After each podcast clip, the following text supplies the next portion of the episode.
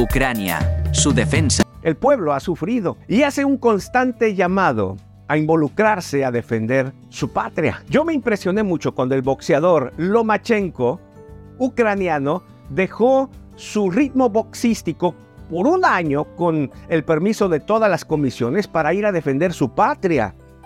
En fin, el llamado está produciendo efectividad. Los ucranianos que permanecen ahí tienen esperanza. Ellos dicen, el mundo nos ayudará y Europa no nos dejará solos. Algún día regresaremos a nuestra casa. Me hizo pensar, ¿hasta dónde amamos nuestra nación como para defenderla y pelear por ella? Es cierto, en nuestro país no estamos en una guerra como ellos, pero ¿hasta dónde amamos nuestra tierra para hacer algo por ella? La convocatoria en Ucrania es...